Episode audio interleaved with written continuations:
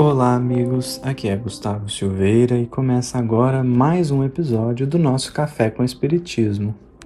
Dando continuidade à nossa série sobre Jesus, hoje tentaremos falar um pouco sobre a grandeza de um espírito que recebe o título de Cristo. Cristo ou Messias, por definição, é aquele que foi ungido por Deus, admitido a uma posição de liderança aquele que é responsável por salvar um grupo ou uma sociedade. A tradição judaica designou essa palavra para se referir ao Salvador prometido por Deus no Antigo Testamento, e a tradição cristã associou essa referência ao nosso Jesus de Nazaré. Pois bem, mas haverá apenas um Cristo?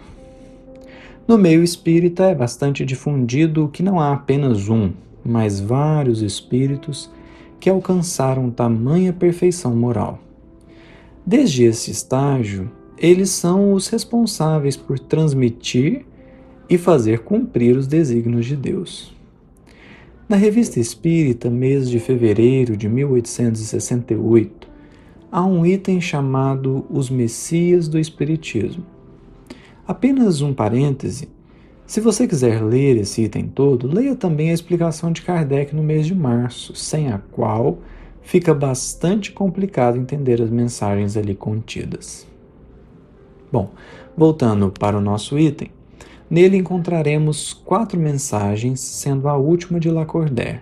Nessa última, Lacordaire vai definir logo no início quem são os Cristos.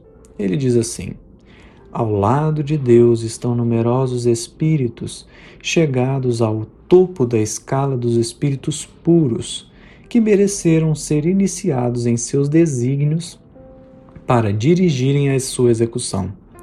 Deus escolheu dentre eles seus enviados superiores, encarregados de missões especiais.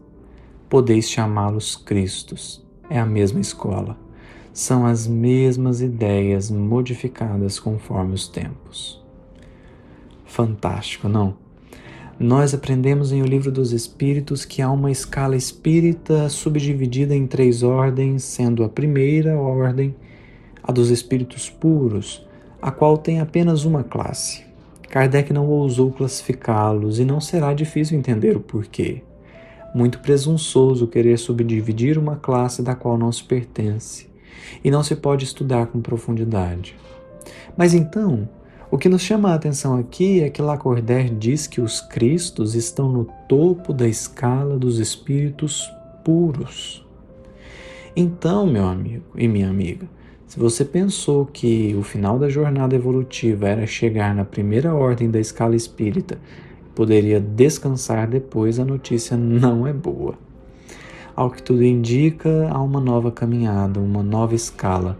E no topo dessa escala, há espíritos no mais alto grau de evolução. Dentre eles, Deus escolhe alguns. Esses escolhidos nós chamamos de Cristos. E veja, isso é para tentar dar uma noção de quem é Jesus Cristo. Consegue sentir que nos é impossível sondar a evolução deste espírito? Mas vamos em frente. Seguindo a mensagem de Lacordaire, que encerra o item Os Messias do Espiritismo, há uma mensagem que abre o item Os Espíritos Marcados.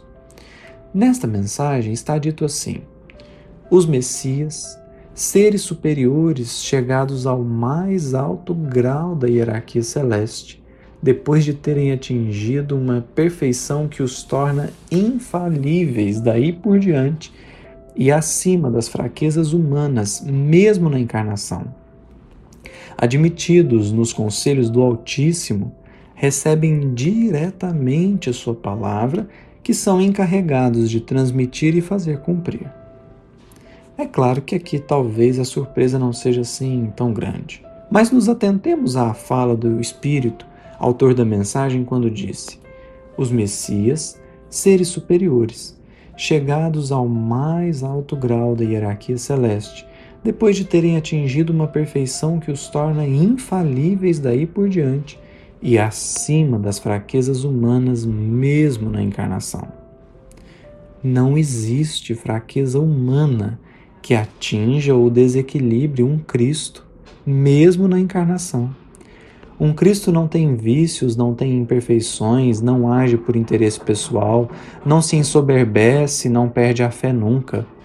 Jesus não mentiu quando disse: Meu alimento é fazer a vontade daquele que me enviou. O que movimenta o espírito de um Cristo é fazer a vontade de Deus, que é sempre perfeita. Agora pare um minuto, respire fundo, reflita em tudo isso que nós acabamos de dizer e tente sentir uma coisa. É esse espírito que nos conduz na evolução. É esse espírito que desceu à terra e veio nos ensinar, nos buscar, nos dar o caminho a seguir. Ele veio até nós, como diz João, e o Verbo se fez carne e habitou entre nós. Mas não apenas veio e exemplificou, como também é a Ele que estamos confiados desde os tempos mais remotos. E talvez assim fique mais fácil de perceber algumas coisas. Por exemplo, não existe absolutamente nada que possa nos acontecer que Ele não possa nos ajudar a resolver. Não existe nada que venhamos a passar que Ele já não tenha passado dezenas e dezenas de milhares de vezes. Como se costuma dizer, nessa escola que estamos cursando o ano primário, Jesus já é PhD. Então, quando os Espíritos nos dizem confia em Jesus, não é em vão.